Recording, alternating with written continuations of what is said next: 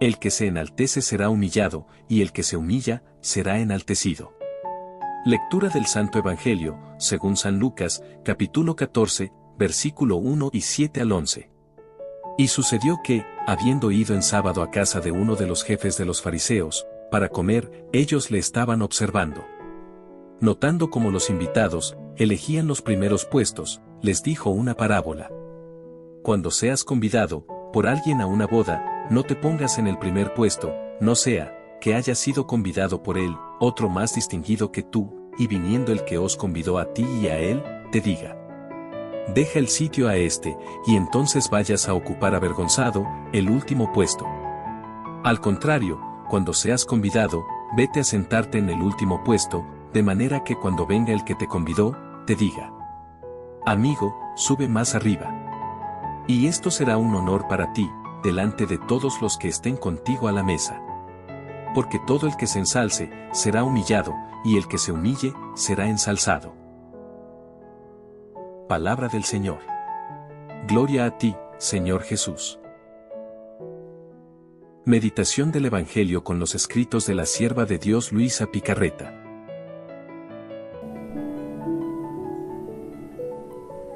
Las dignidades, los cetros, las riquezas, son siempre humos que ciegan al alma.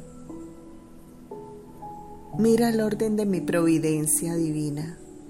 Para el gran portento de mi encarnación, elegí y me serví de una virgen, humilde, pobre, por custodio que me hacía de padre, al Virgen San José, tan pobre que tenía necesidad de trabajar para mantenernos la vida. Mira cómo en las obras más grandes y más grande no podía ser el misterio de la encarnación. Nos servimos de personas que en la apariencia no llaman la atención de nadie, porque las dignidades, los cetros, las riquezas son siempre humos que ciegan al alma y le impiden penetrar en los arcanos celestiales para recibir un acto grande de Dios y al mismo Dios. En cambio, para manifestar a los pueblos la venida de mí, verbo del Padre a la tierra, quise y me serví de autoridad regia, de hombres doctos y sabios, para que, por su autoridad, pudieran difundir el conocimiento de Dios nacido, y queriendo pudieran aún imponerse sobre los pueblos.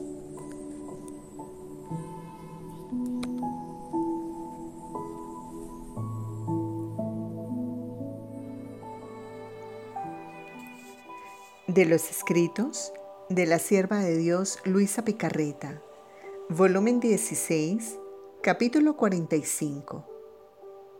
¿Cómo deben estar y qué deben hacer los pequeños en la divina voluntad.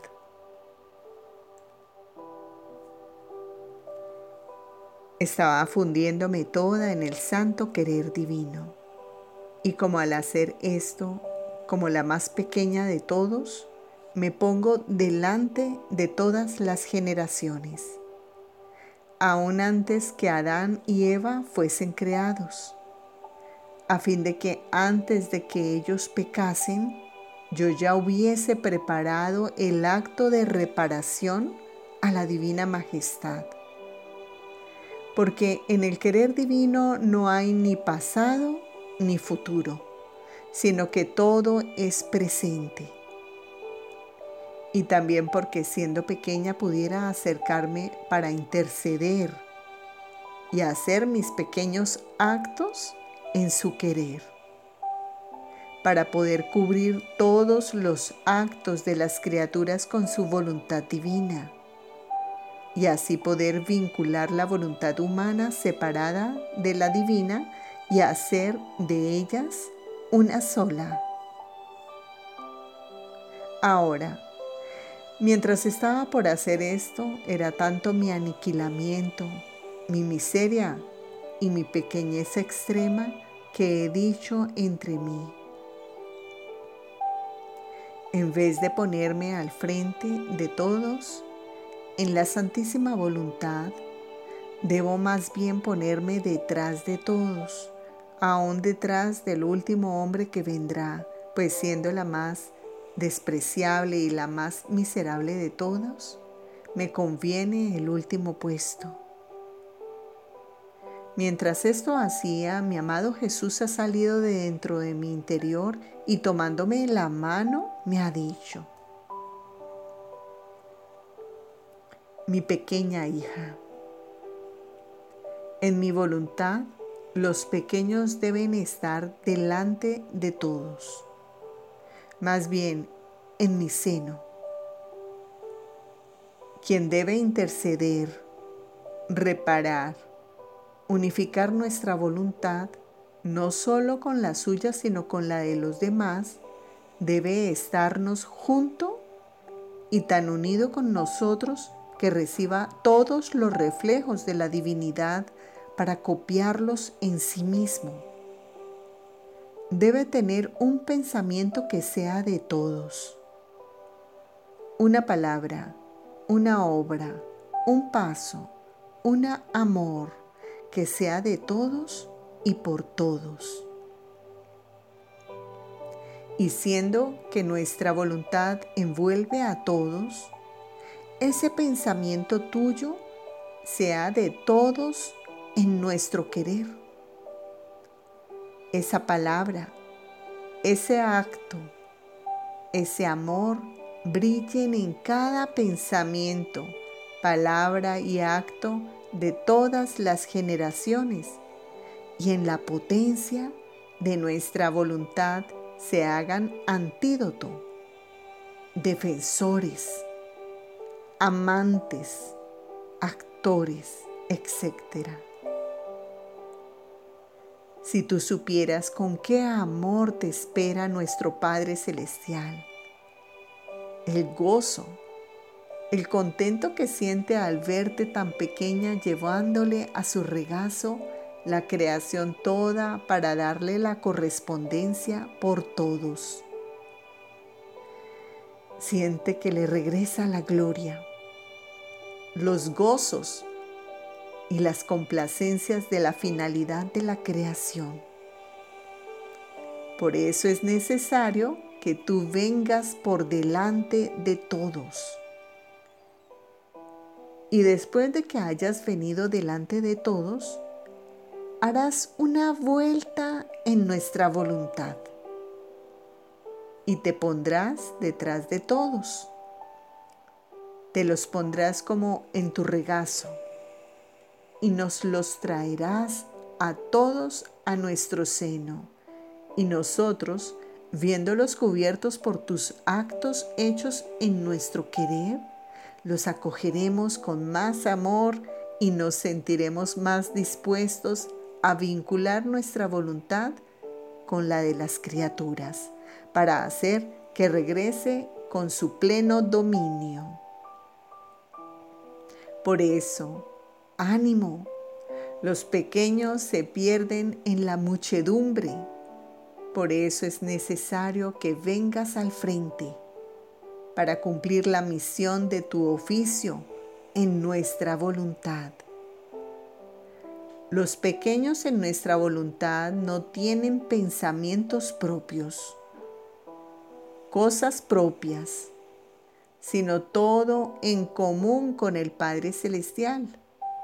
Por eso, como todos gozan del sol, quedando todos inundados por su luz, porque ha sido creado por Dios para bien de todos, así todos disfrutan de los actos hechos por la pequeña hija en nuestra voluntad, que más que sol dardean a todos para hacer que el sol del querer eterno surja de nuevo con aquella finalidad por la cual fueron creadas todas las generaciones.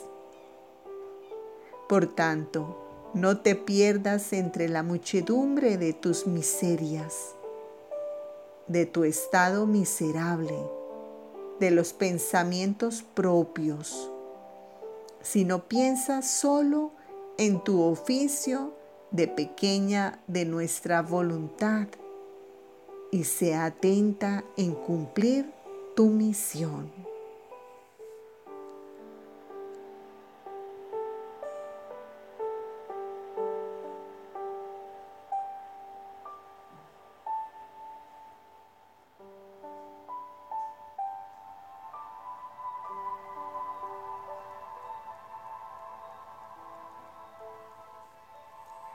Ellos tendrán por vida solo mi querer. Será tan natural en ellos hacer la divina voluntad espontáneamente, sin esfuerzo, como es natural el latido, el respiro, la circulación de la sangre. De los escritos de la sierva de Dios Luisa Picarreta, volumen 16, capítulo 53, párrafo cuarto. Toda la creación fue creada para que todos hicieran mi voluntad. La vida de las criaturas debía correr en mi querer como corre la sangre en las venas. Debían vivir en él como verdaderos hijos míos. Nada debía hacerles extraño de todo lo que a mí pertenece. Yo debía ser su tierno y amante padre y ellos debían ser mis tiernos y amorosos hijos. Ahora, como la finalidad de la creación fue esta, a pesar de que otras generaciones hayan sido antes, lo cual dice nada, serán puestas después. Y mi voluntad pondrá primero a aquellos que serán y que han sido fieles en mantener íntegra la finalidad para la que fueron creados.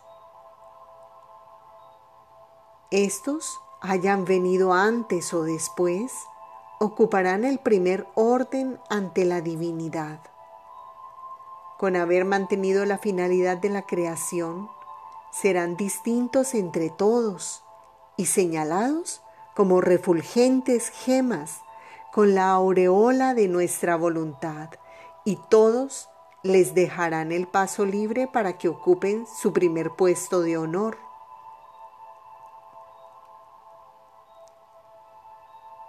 Solo aquellos que habrán conservado en ellos la finalidad íntegra de la creación serán mis verdaderos hijos legítimos. Con hacer mi voluntad han conservado en ellos la sangre pura de su Padre Celestial, el cual les ha dado todos los lineamientos de su semejanza, por lo que será muy fácil reconocerlos como nuestros legítimos hijos. Nuestra voluntad los conservará nobles, puros, frescos, todo amor para aquel que los ha creado y como hijos nuestros que siempre han estado en nuestra voluntad y que jamás han dado vida a la suya, serán como los primeros por nosotros creados, que nos darán la gloria, el honor de la finalidad por la cual todas las cosas fueron creadas. Por eso el mundo no puede terminar. Esperamos la generación de nuestros hijos que viviendo en nuestro querer nos darán la gloria de nuestras obras. Ellos tendrán por vida solo mi querer. Será tan natural en ellos hacer la divina voluntad espontáneamente, sin esfuerzo, como es natural el latido, el respiro, la circulación de la sangre. Así que ellos no la tendrán como ley, porque las leyes son para los rebeldes, sino como vida, como honor, como principio y como fin. Por eso, hija mía, solo te interese mi voluntad y no quieras preocuparte de otra cosa si quieres que tu Jesús cumpla en ti y encierre en ti la finalidad de toda la creación.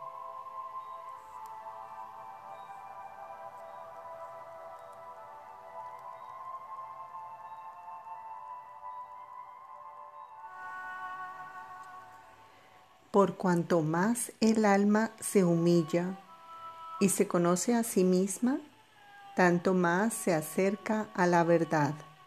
Y encontrándose en la verdad, busca dirigirse al camino de las virtudes, del cual se ve muy lejana. De los escritos de la sierva de Dios, Luisa Picarreta. Volumen 3, capítulo 23. Efecto del conocimiento de sí mismo. Encontrándome muy afligida por la privación de mi sumo y único bien, después de mucho esperar y esperar, finalmente lo he visto salir llorando de dentro de mi corazón, haciéndome señal con los ojos que le dolía la herida hecha en la circuncisión. Y por eso lloraba y que esperaba de mí que le secara la sangre que corría de la herida y endulzara el dolor del corte. Yo era toda compasión y confusión al mismo tiempo, tanto que no me atrevía a hacerlo, pero atraída por el amor, no sé cómo me he encontrado un trapo en la mano y he tratado por cuanto he podido de limpiar la sangre al niño Jesús. Mientras esto hacía, me sentía toda llena de pecado y pensaba que yo era la causa de ese dolor de Jesús. Oh, cómo me daba pena.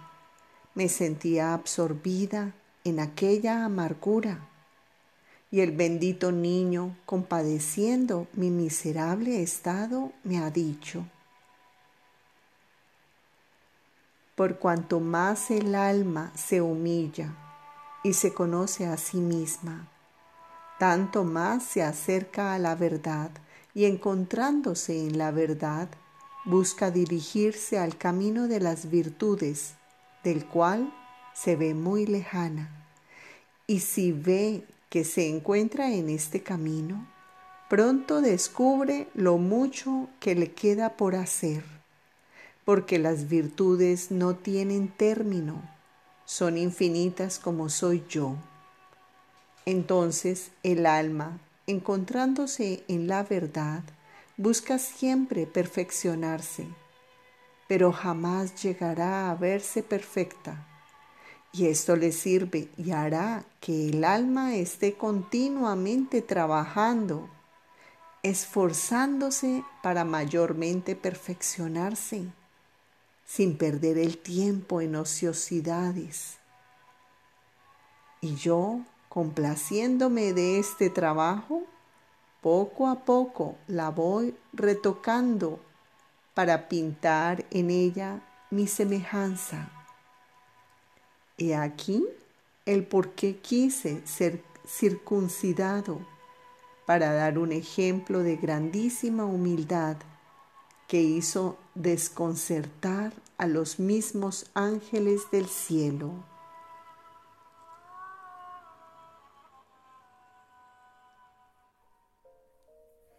La humildad. Tres enseñanzas de Jesús de los escritos de la sierva de Dios Luisa Picarreta. Volumen 2, capítulo 9, párrafo tercero. La humildad y la confianza. Si tú supieras cuánto me agrada la humildad.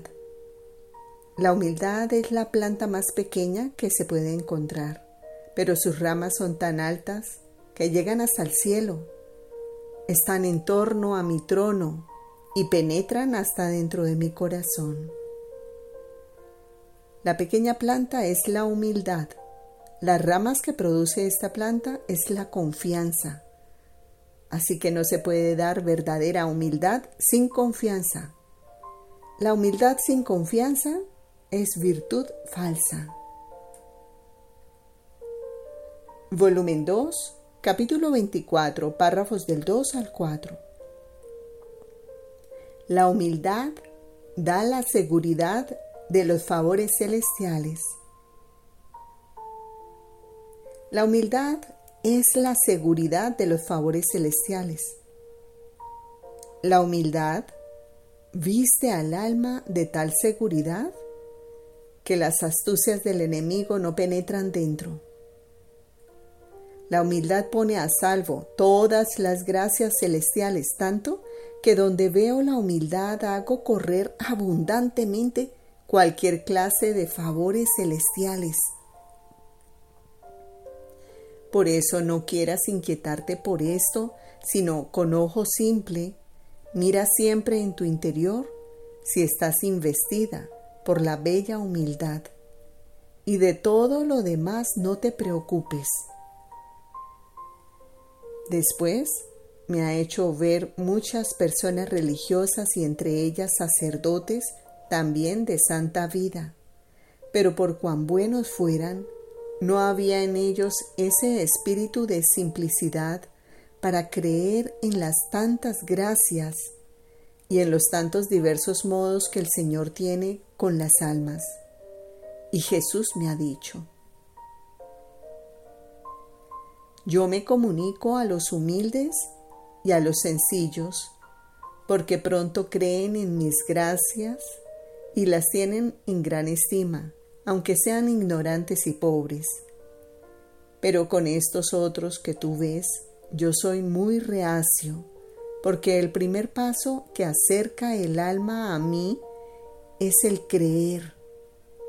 Entonces sucede que estos, con toda su ciencia, doctrina y hasta santidad, no, no prueban nunca un rayo de luz celestial, esto es, caminan por el camino natural y jamás llegan a tocar ni siquiera por un momento lo que es sobrenatural.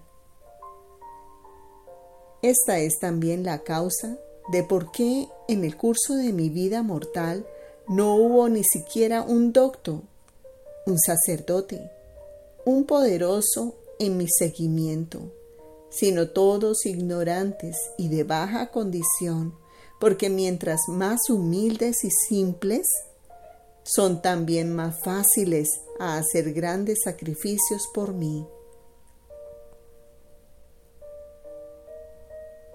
Volumen 1, capítulo 1, párrafo 27. Quiero que en este día hagas continuos actos de humildad. La primera cosa que me decía que era necesaria para purificar el interior de mi corazón era el aniquilamiento de mí misma, esto es, la humildad. Y continuaba diciéndome, mira, para hacer que yo derrame mis gracias en tu corazón, quiero hacerte comprender que por ti nada puedes. Yo me cuido muy bien de aquellas almas que se atribuyen a ellas mismas lo que hacen, queriéndome hacer tantos hurtos de mis gracias. En cambio, con aquellas que se conocen a sí mismas, yo soy generoso en verter a torrentes mis gracias, sabiendo muy bien que nada refieren a ellas mismas. Me agradecen y tienen la estima que conviene. Viven con continuo temor de que si no me corresponden, puedo quitarles lo que les he dado, sabiendo que no es cosa de ellas todo lo contrario en los corazones que apestan de soberbia. Ni siquiera puedo entrar en su corazón porque inflado de ellos mismos no hay lugar donde poderme poner. Las miserables no toman en cuenta mis gracias y van de caída en caída hasta la ruina. Por eso quiero que en este día hagas continuos actos de humildad.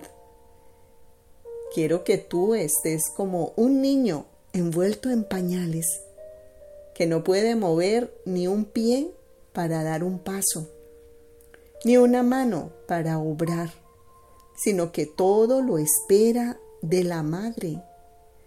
Así tú te estarás junto a mí como un niño rogándome siempre que te asista, que te ayude, confesándome siempre tu nada, en suma, esperando todo de mí.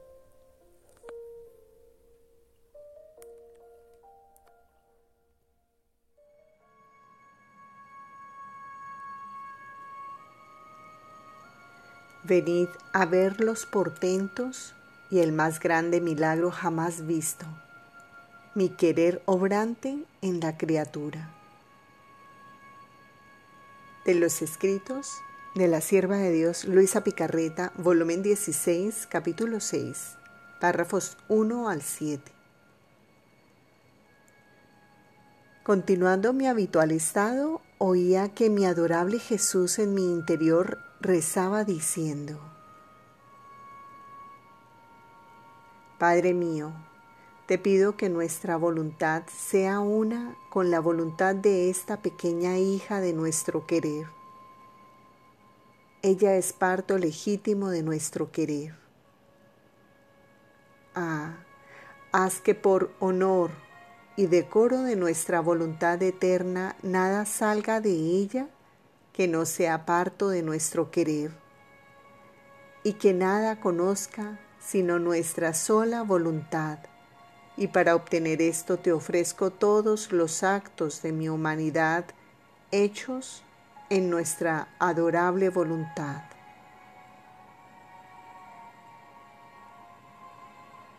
Después ha hecho un profundo silencio y yo no sé cómo me sentía tan transfundida en los actos que mi Jesús había hecho en la voluntad divina, que los iba siguiendo uno por uno, haciendo el mío unido al suyo.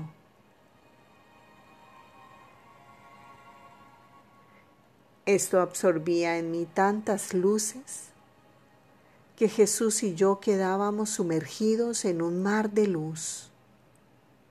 Y Jesús saliendo de dentro de mi interior, poniéndose de pie, apoyaba sus plantas sobre la parte de mi corazón y agitando la mano que más que sol enviaba luz, gritaba fuerte,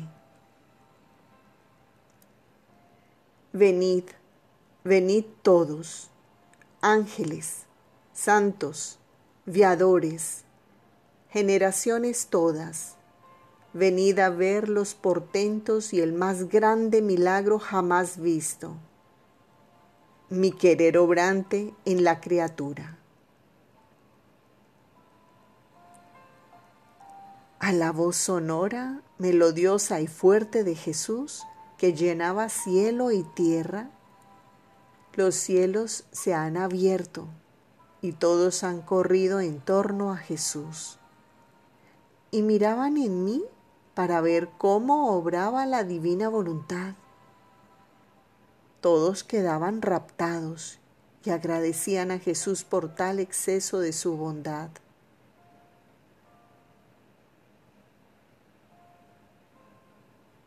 Yo he quedado confundida y humillada a lo sumo y le he dicho, Amor mío, ¿qué haces? Me parece que quieres mostrarme a todos para hacerme señalar por todos. Qué repugnancia siento. Y Jesús, ah, hija mía, es a mi querer al que quiero que todos conozcan y todos lo señalen como nuevo cielo y medio de nueva regeneración, y tú quedarás como sepultada en mi voluntad. Mi voluntad debe ser como el aire que se respira, que mientras no se ve, se siente. No se ve y da la vida, penetra donde quiera, aun en las más íntimas fibras para dar vida a cada latido del corazón. Donde quiera que ella entra, en la oscuridad, en las profundidades, en los lugares más secretos, se constituye vida de todo. Así mi voluntad será más que aire en ti, que saliendo de ti se constituirá vida de todo. Por eso, sé más atenta y sigue el querer de tu Jesús, porque la atención te hará conocer dónde estás y qué cosa haces. El conocimiento te hará apreciar más y estimar la divina morada de mi voluntad. Supón a alguien que se encuentre en el palacio de un rey, pero que no sepa que todas esas habitaciones pertenecen al rey. No les tendrá ningún aprecio. Andará distraída, hablando, riendo, no se dispondrá a recibir los dones del rey. Pero si sabe que son las habitaciones del rey, entonces mirará con atención las cosas y las apreciará, andará de puntitas hablará en voz baja, será todo ojos para ver si el rey sale de alguna habitación y se pondrá como a la expectativa de recibir grandes dones del rey. Mira, la atención es el camino del conocimiento. El conocimiento cambia la persona y las cosas y la dispone a recibir grandes dones. Así que, conociendo tú que estás en el palacio real de mi voluntad, recibirás siempre y tomarás tanto de poder dar a todos tus hermanos.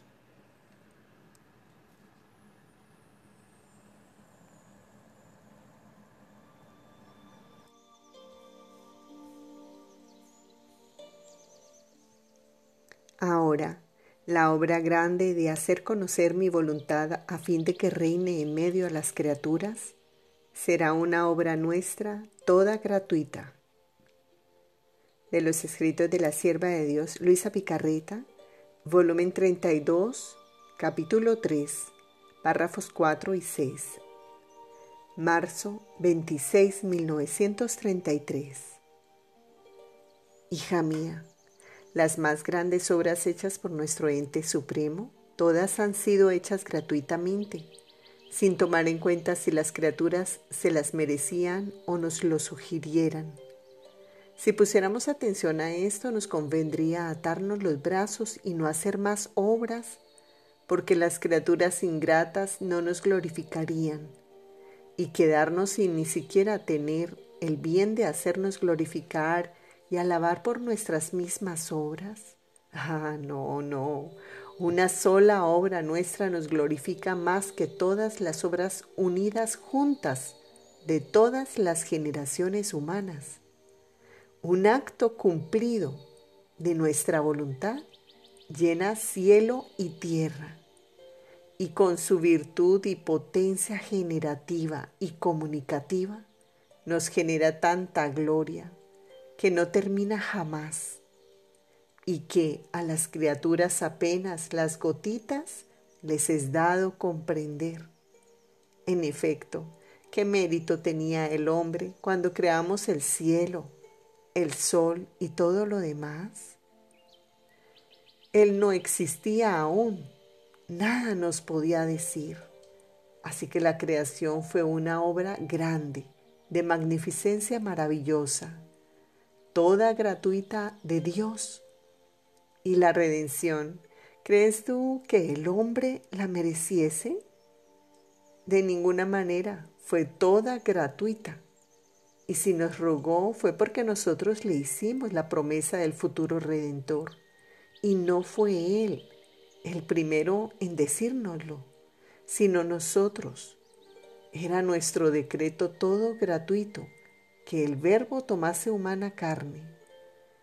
Y fue cumplido cuando el pecado, la ingratitud humana galopaban y llenaban toda la tierra.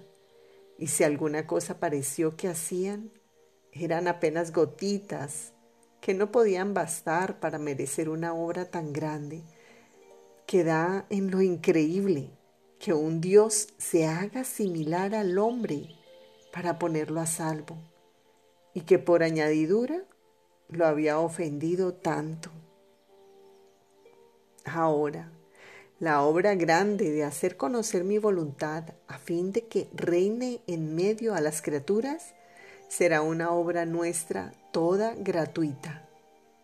Y aquí está el engaño, que creen que habrá mérito y la parte de las criaturas, ah, sí, estará como las gotitas de los hebreos cuando vine a redimirlos.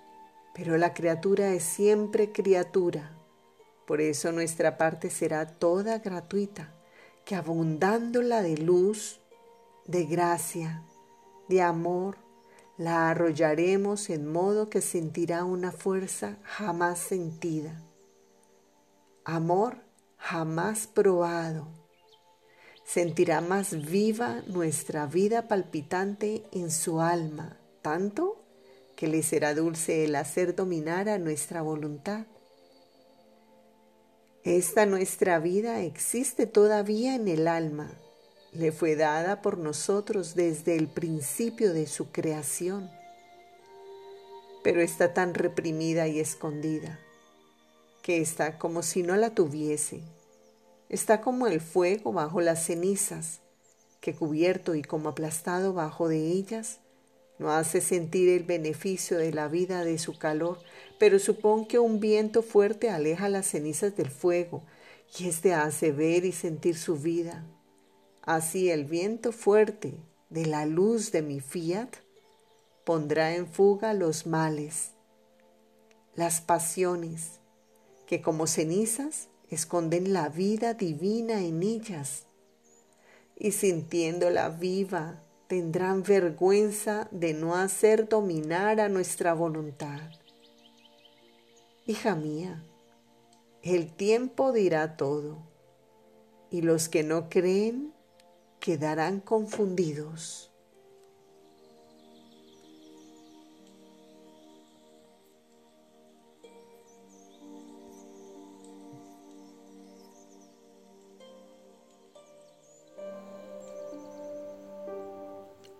El orden de la caridad.